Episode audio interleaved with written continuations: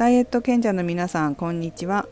健康やダイエットに関する仕事をしておりますメグです。417回目の今日は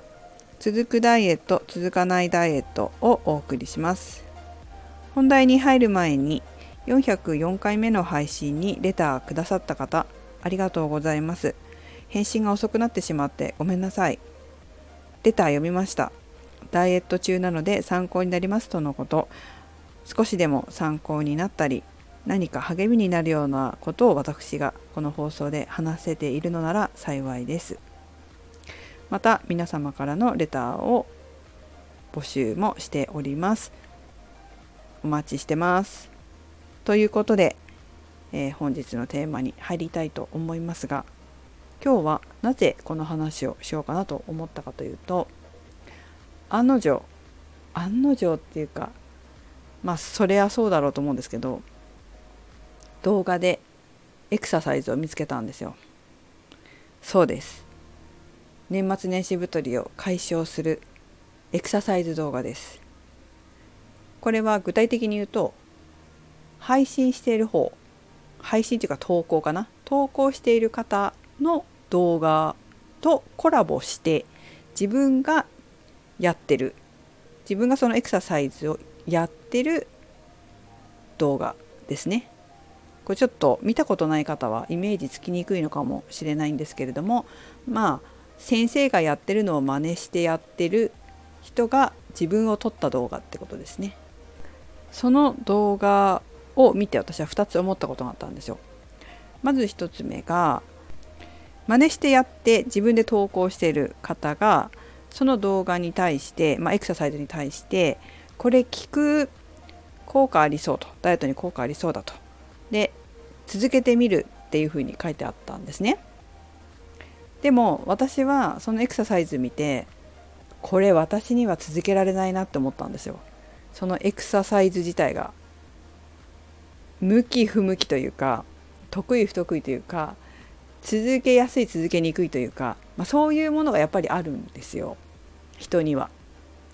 その動画多分12分だと思うんですけど音楽に合わせて体を動かしてるんですけどこのエクササイズを毎日続けられるかと言ったら私はできないと思ったんですよね。これ飽きるとこればっかやってたら私は飽きるなと思ったんですよ。でしかも1分2分じゃそんな効果ないから繰り返しやらなきゃいけないですよね。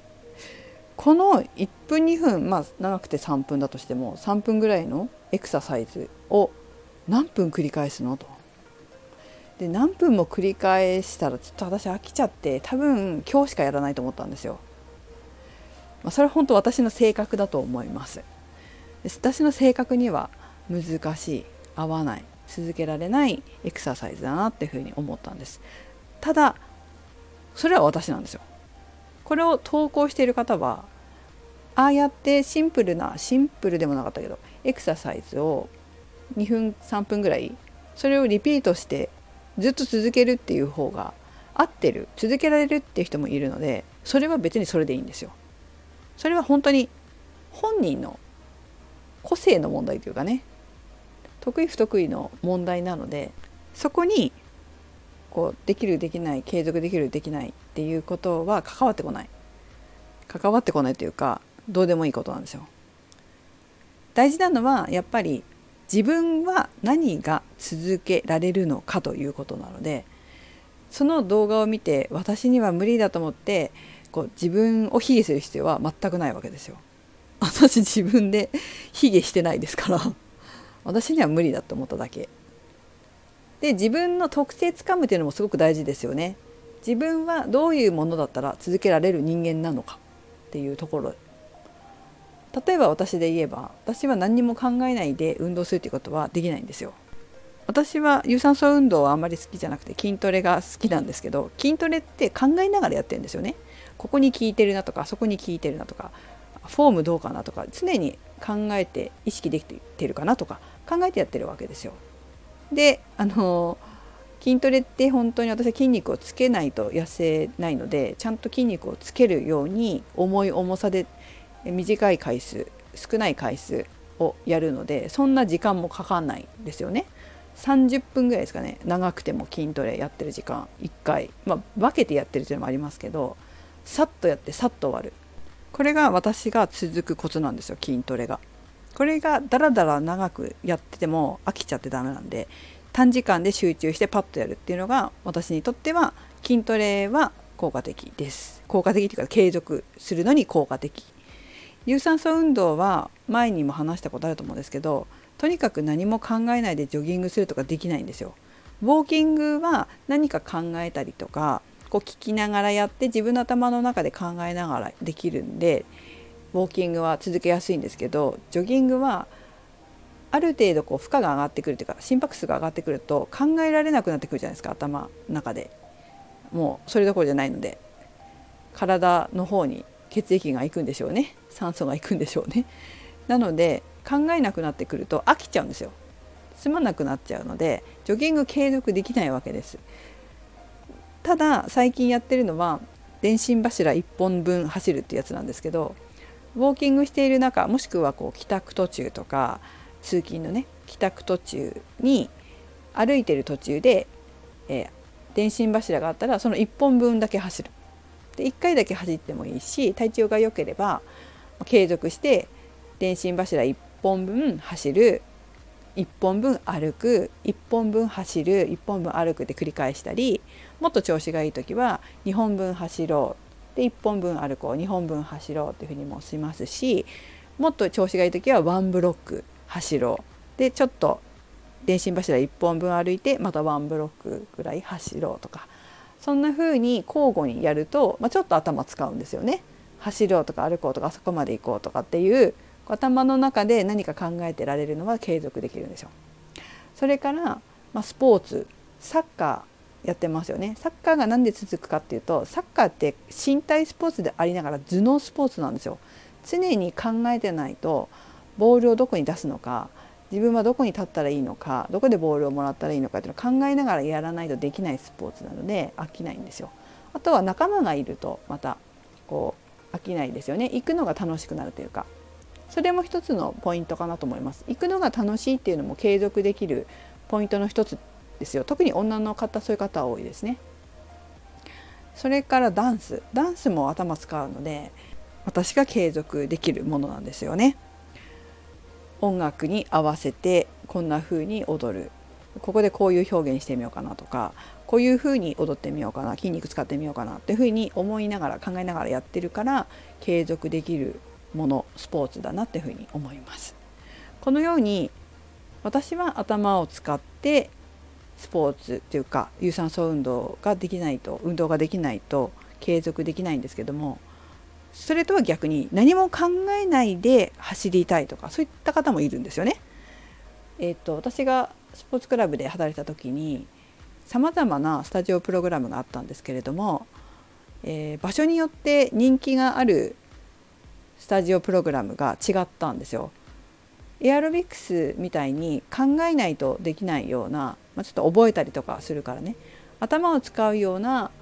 あプログラムが人気のある場所と何にも考えないであんまり覚えないでとにかくインストラクターの真似だけすればいいみたいなあプログラムが人気がある場所とかもあるんです。まあ、そかそのおそらくお仕事の種類にもよるんだろうなというふうにちょっとこれは勝手な推測ですけどもすっごい頭を使っている土地のまあそうですね金融街のところでやってるやってたフィットネスクラブのプログラムなんかは何も考えないでできる方がいいんですって。これはお客様に聞いたんですけどあんま考えたくないと。考えないでできるスタジオプログラムがいいと言ってましたし、まあ、皇居が近かったので、え、皇居に走りに行かれる方も多かったですよね。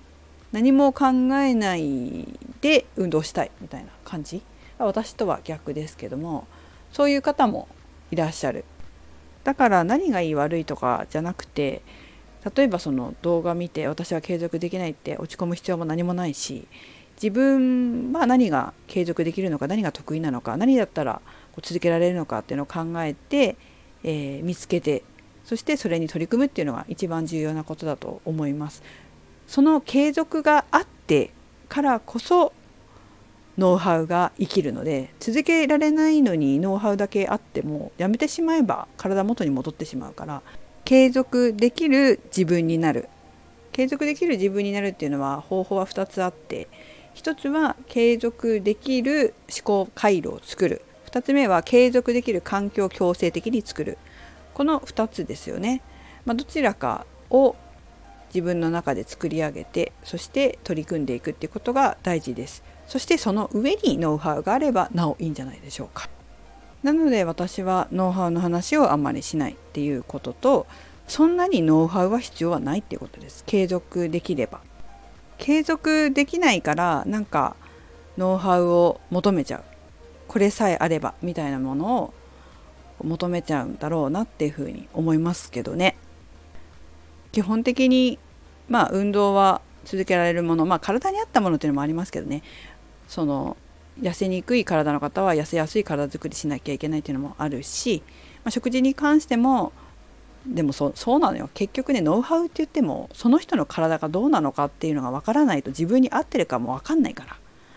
だからその食べ物に関してもねこの間ちょっとある雑誌で糖質また 40g 以下にしましょうみたいなこと書いてあったりしたんですけど 40g 以下糖質1食だよ 40g 以下が合ってる人と合ってない人がいるんだっていうことよ。そこでその雑誌にこう書いてあったからこうなんだっていうふうに思い込んじゃダメだってことです。まあ、だから実体実験するしかないんだけどね私も実体実験したから私 40g じゃ足りないんだということが分かったんでそうするとちょっと太っちゃうんだなかえって太っちゃうんだっていうのは分かったから本当今私は1食 60g ですよ。60g 食べないと太っちゃうので最低でもね。あとはあの遺伝子検査？遺伝子検査もしたんですよ私。で私はこれが体に合わないとかどうってあったんですけど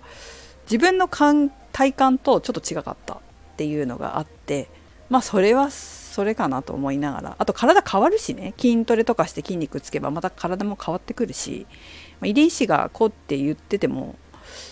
まあちょっと違う部分も生活習慣だったりとか生活環境によって変わったりもするので参考程度にっていうふうに思っといた方がいいんじゃないかなっても思います。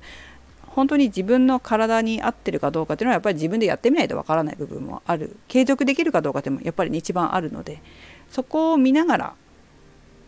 えー、参考程度にやっていく。やっぱ自分軸なんだよね。って私は思います。自分軸です。自分に合ったものを選択し続けていくということが大事じゃないかなと思いますよ。そして何よりも継続が大事。さて、えー、外雪が降っております。皆様帰宅途中でしょうか？お気をつけてお帰りくださいね。それではメグでした。